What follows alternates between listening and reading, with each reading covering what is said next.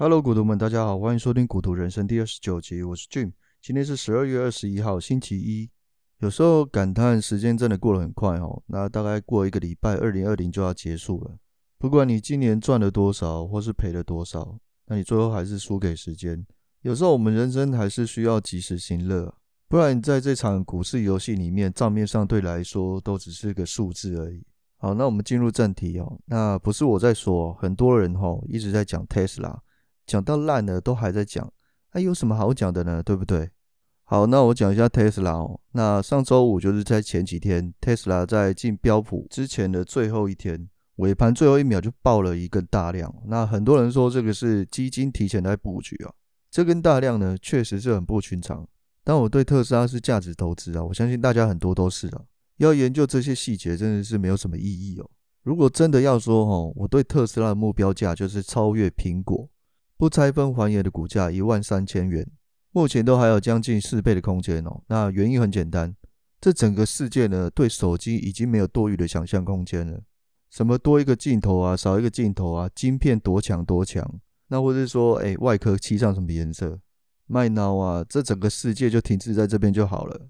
可是你看一下现在的汽车哦，就是像以前的 Feature Phone 一样，以前就叫做智障手机嘛。那我们现在开的车叫做智障汽车啊，汽车完全没有进步啊。马斯克也在嘲笑那些人啊，全世界最聪明的人都在想怎么让消费者去点更多的广告、看广告、赚更多的钱。可是马斯克正在走向没有人走过的路，像是智慧汽车，还有 SpaceX，甚至到外面的星球开拓人类的轨迹。那我们说马斯克是现代的贾博士哦，马斯克听到一定就是很生气啊。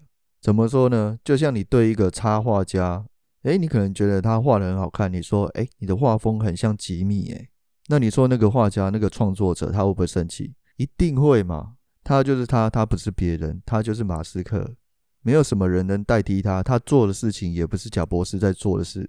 只是呢，我们从以前到现在都有一个崇拜英雄主义的心态。从二零零五或者二零零八之前，电脑时代，我们崇拜的是比尔盖茨嘛。在零八年之后是贾伯斯，一直到现期的马斯克。其实我们一直在期待哦，会不会有什么样的人来带领我们到未来的生活？所以你常常听到马斯克跟贾伯斯拿来比较，这是很正常不过的。好，我们不闲聊，我们开始讲一下 SPAC 好了。我频道开到现在，我也介绍了好几档 SPAC 空壳公司哦。那我今天就好好跟大家介绍一下什么是空壳公司。今年的空壳公司有如雨后春笋，有爆炸性的出现。提一个数据给大家哦，在二零一六年，也就是在四年前，整个 SPAC 的空壳公司的筹资也才四十几亿，可是在今年已经到了两百三十亿，成长了整整快六倍。我这里举个例好了，大家有没有听过 PSTH？这件是一个空壳公司哦。对，我的频道是没有介绍它，因为它存在着不少风险。我不想随便介绍一档 SPAC 让你掉进火坑里面。我的目的就很简单了。那我希望透过节目分享一些资讯嘛，我自己也可以学到一些新的东西。那我自己赚钱，那大家也都赚钱，甚至你可能自己也会学会独立思考。好，我们现在回头看一下 PSTH 这间空壳公司哦。这间空壳公司的主导者是一位叫做 Bill Ackman，比尔·阿克曼。我就暂时先叫他阿克曼好了。这个阿克曼呢，是位著名的对冲基金经理，他自认是一名激进的投资者。那大家要对他的褒贬不一啊。他本身是在哈哈哈哈哈哈佛大学的 MBA 以优异的成绩毕业，头一年就开始展开一系列的投资生涯。这一集呢，我还是把重点放在他这一次要投资的重点 PSTH。这个阿肯曼前面募集了四十亿的资金哦，上市了一间空壳公司，也就是我们提到的 PSTH。这间空壳公司呢，什么都没有。这个呢，就是空壳公司的特征：没有产品，没有客户，没有供应商，没有现金流，没有生意，什么都没有。可是阿克曼就是筹资了这笔四十亿的资金，成立了这间公司。今天呢，要来介绍阿克曼为什么要这样做。他只用了一堆钱来成立空壳公司。先跟大家介绍一下空壳公司哦，它的全名叫做特殊目的收购公司。简写叫做 SPAC，简单来说呢，就是一个壳啦。这间公司就是用壳来上市。你可能会问，这样可以吗？没有东西耶。没错，特殊目的收购公司在美国是合法的。也就是说呢，这个壳主要让一些还没有上市的公司可以透过用并购的方式，能够快速的上市的管道而已。所以这个空壳非常的干净，它不会已经有存在的人事管销、设备资产等等。对于想要上市的这些公司来说啊，他们就省去了上市之后不用处理空壳公司旧有资产的东西，他只要专心的做自己原本的业务就可以了。那每一间的 SPAC 都会定一个期限。也就是说，我今天募资的这些钱，先让这间空壳公司先上市，然后呢，这间空壳公司要在两年内可以找到并购的公司。如果我超过这个期限的话，我可能就会把一些钱退回给这些一刚开始募给我的钱这些投资人。所以，即使找不到并购的公司，他还是会退钱。那既然 SPAC 只是一个借壳上市的壳，那为什么这些公司不直接透过 IPO 上市就好了？主要还是因为透过 IPO 上市有非常繁杂的法规，有非常繁杂的规范需要遵守，而且时间可能比较久，可能会需要排上好几年才能够 IPO，或者说这个 IPO 的公司三年的年报要比较干净。可是现在换个角度来看，你现在拥有了一间公司，你不要透过 IPO，你是透过 SPAC 上市的话，你就可以绕过这些繁杂的审查规定。因为正常的 IPO 上市会需要跟 SEC 还有很多行政上跟法规上的处理。如果是透过 SPAC 上市的话，等于是有人帮你完全处理好了，你就只需要透过并购。相对于 IPO 上市呢，是更直接而且更简单的事情。所以像是阿可曼，他先上市了一间 SPAC 公司，叫做 PSTH。他已经把所有 IPO 的复杂的法规跟规范都已经先解决了，剩下的呢，只要找到一间优质的公司来并购就可以了。那这间 PSTH 它在纽约证交所上市的第一天哦，什么都没做，就先涨了八趴。有趣的是，它是史上最大的 SPAC，因为过去平均每间的 SPAC 也就大概两三亿美金而已。可是阿可曼他这一间的 PSTH，它是募集了四十亿资金，整整大上十倍到二十倍。这个就等于说，我什么都没有做，我就是一张白纸，一个空壳公司。然后我就跟大家说，哎，我要先拿四十亿美金，然后呢，我要去收购某一间优质的公司。如果你们买我空壳公司的股票，你就是相信我，我可以并购到更好、更优质的公司。那接下来讨论一下，为什么阿可曼要在这个时间点去做 SPAC 来募资呢？其实，在过去十几年，未上市的独角兽越来越多。很多都是高品质的独角兽。所谓的独角兽，就是指成立不到十年，但是估值有十亿美元以上的科技企业公司。这些公司的背后的资金都很充裕，有很多风投、创投支持这些企业。那这些企业呢，会一直在成长。那现在阿可曼看到现在这样的时代已经来临了，现在有很多高品质而且在赚钱，然后成长的前景又很好的这些公司，他们都还没有上市。所以阿可曼想透过这个 SPAC 呢，去并购这一些高品质的公司。一旦这些公司上市之后，未来有很大的发展。然后呢，透过这样的方式，他可以拿到更多的股权。阿可曼他就自己说了，他现在目标研究的公司总共有一百五十间，基本上只能从这些一百五十间去挑选一间，因为 SPAC 最后只能变成一间公司。所以阿格曼现在手上有一百五十间这些未上市的独角兽。其中还有两位亿万富翁的加入，一位叫做 Clerman，另外一位叫做 O'Leary。此外呢，也得到非常多的投资人，还有不同新创圈的人的支持。讨论的话题的热度也很高。为什么呢？其中有两个原因。第一个原因，这不是阿可曼第一次这样做。我们先来聊一下阿可曼他的投资历史。最早在二零零五年，他投资了 Wendy's 快餐店，当时他看到他的潜力。当时快餐店是个热门的主流，清仓之后就大赚一笔。但是阿可曼把 Wendy's 卖掉之后，股价跟公司迅速的崩溃，就如同你现在可能没听过 Wendy's 快餐店这间公司的名字一样。阿可曼还在二零一一年投资了加拿大太平洋铁路，当时换掉了 CEO，而且重新整顿了公司。三年后卖掉公司，又大赚了四倍多。然后呢，阿可曼还在二零一二年。也创了一间 SPAC 公司，当时是买下汉堡王的公司。汉堡王总该听过了吧？他的公司叫做三 G Capital，三 G 资本。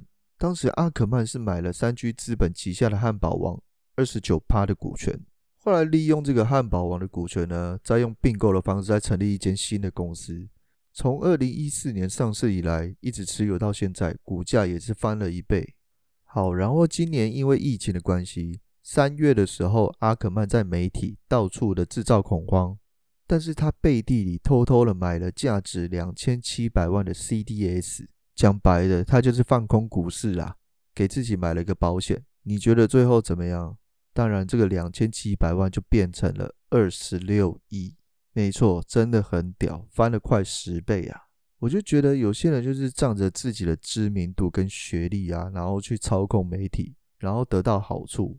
你看他这次就是赚了十倍，可是你知道很多人都死在这次的空头里，可是这个就是现实世界的真相啊。好，当然他不是每件事情都是成功的案例啊。像是他之前投资了一间叫做凡利亚药品国际，他就亏了三十亿。另外一间你可能就听说过了，就是赫宝夫 （Herbalife）。没错，就是台湾著名的直销公司。虽然直销产业呢在台湾已经被弄臭了，可是赫宝夫却是很有名的。当时阿克曼呢说赫宝夫是个庞氏骗局，所以二零一二年呢用十亿去空了赫宝夫，一空就是空了六年。最后呢，在前年二零一八年认输平仓了，总共亏了十亿啊！所以你看他赚得多，亏的也多啊。整体看来啊，他也是经过大风大浪的一个人。所以借由这样大概的认识他，可以知道他是一个投机成分很高的一个人。然后呢，同时他也躲过二零零八年的金融海啸，他的公司 Pershing Square 亏了十三趴。哎，金融海啸他只亏了十三趴，哎。我们这些小散户啊，崩盘的时候腰斩再腰斩啊，他亏十三趴，已经算是一个股神了。好，我们现在讲第二个原因，其实 SPAC 这个模式呢，在这十年间有好的结果，也有不好的结果。那不好的原因是因为呢，其实你集资到一些钱，然后呢，你这两年什么都不用做，然后你就给自己很高的管理费跟薪水，很好的股东权益跟股份。可是阿克曼这次不一样了。他这一间的 PSTH 的空壳公司，他的并购如果成功了，他不会拿任何的红利，所以这是吸引很多投资人的地方啊。可是接下来你可能没想到，PSTH 他已经募集到四十亿以外。阿克曼说，如果这项投资成功了，他旗下的基金啊，Pershing Square 自己再掏腰包十到三十亿美金到这一笔资产里面，所以一旦合并成功了。这笔资产总共会到七十亿，这么庞大的投资，为什么阿克曼要这样做呢？阿克曼他自己认为，他这样呢，竞争对手会少一点，会让他找到一些比较没有人一起竞争的优质独角兽的公司。平常啊，你可能看到很多私募基金，可能募集了两三百亿，可是像项目可能就是十几二十个，可是这次不是，他是一个项目就投资了七十亿。其实这是一个有史以来 SPAC 最大的规模。但是呢，SPAC 在这两年以来有很多的成功案例，像是运动领域啊，就一个叫 DraftKings，还有今年三月就是比较红的 Nikola 做电动卡车这个公司啊，那这个公司就是很多人诟病的，因为 Nikola 就只有草图跟计划书而已，就想要做氢能源电动卡车，然后还被马斯克干爆，说这个是假东西。另外还有一个我最近会讲到的维珍航空，主导人是 Branson，他是个娱乐界的大佬。它下面有一个太空公司，去年呢也是透过 SPAC 的形式进行了募资，也是顺利的并购。可是它今年又发了一个 SPAC，叫做 VGAC。这间 VGAC 呢，往后我会跟大家仔细的介绍。所以呢，整体来看，SPAC 在最近都有不错的发展。那今天借由这个 SPAC 的公司介绍呢，我相信台湾人啊，甚至是刚进入美股的新手而言，比较不熟悉 SPAC 这种操作。就连我自己啊，也是今年才知道美股可以玩空壳公司这种方式啊。然后也是因为这一两年呢，空壳公司交易的金额跟件数就越来越多了，难免会引起其他想要在短线上交易的投资人的眼光啊。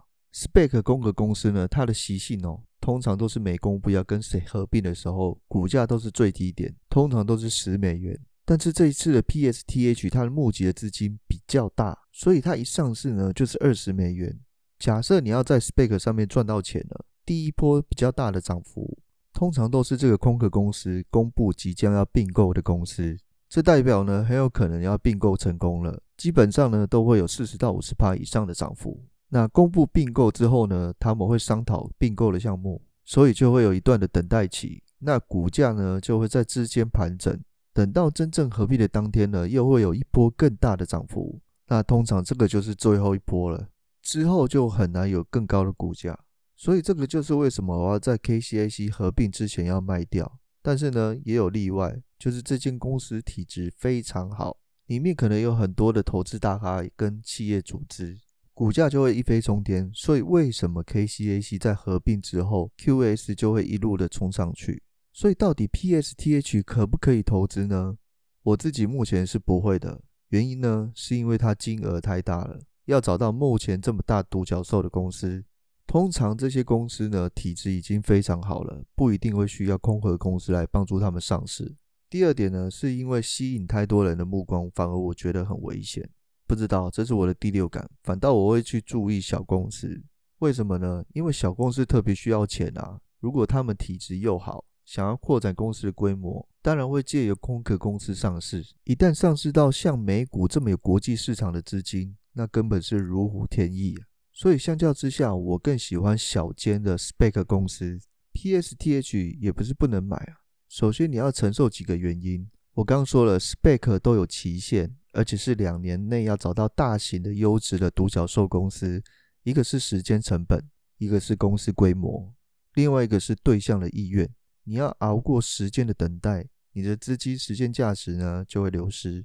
说直接一点呢，就是你投资的资金在别的地方投资，可能都会超过这个项目。可是如果你的想法就是无所谓啊，反正我放这两年，根本买着放着就好了。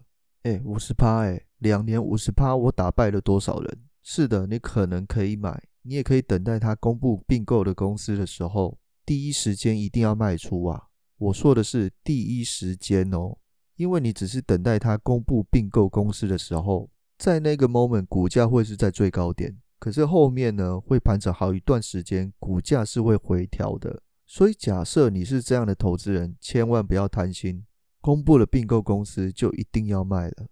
那现在 PSTH 一上市呢，基本上是二十块，也就是说呢，没有并购成功会退给你二十块，但是现在已经来到了二十五块，也就是说呢，浮额多了五块钱，所以明显风险还是有的。不管之前的 Nikola 跟 QS 都成功的被并购，但不代表 PSTH 一定会成功。对我们来说，PSTH 就是一个壳，说穿了，它只是个壳，什么都没有。你就用二十五块买了一个壳，可能你会说啊，不然最差二十块就会退给你啊。对，理论上是这样，没有错。我重申一次，之前我买 KCAC 有几个重要的因素，第一个是故事构成的人物，有比尔盖茨。第二个呢是企业组织，有福斯汽车。第三个就是故事的话题性，就是固态电池。人物、组织、话题缺一不可，这样子呢，SPAC 的概率才有一定上的成功。最后做一个结论吧，空壳公司还是不要用重仓，投资的资金还是有时间成本，你可以放在更有机会的地方上。就如同我的标题一样，SPAC 就像一盒巧克力，你永远不知道下一间是什么结果。你如果不小心在空壳公司上面赚了钱，你也不用分我，你只要动个贵手，给我个五颗星就好了。那赔了钱也不用找我，因为我没有收过你的钱，而且你也找不到我。好吧，不闹了，投资很重要啊，你要把握手上每一分钱。好吧，如果节目资讯如果对你有用的话，麻烦各位大大们动个贵手，给个五颗星吧。以上投资分享纯属个人操作，不具任何投资的建议。在你展开投资之前，先衡量自己所能承受的风险，审慎评估，还有独立思考。我会分享更多有用的资讯。谢谢大家，谢谢股东们，我是 Jim。如果你喜欢我的节目，不要忘记订阅。我们下次见喽，拜拜。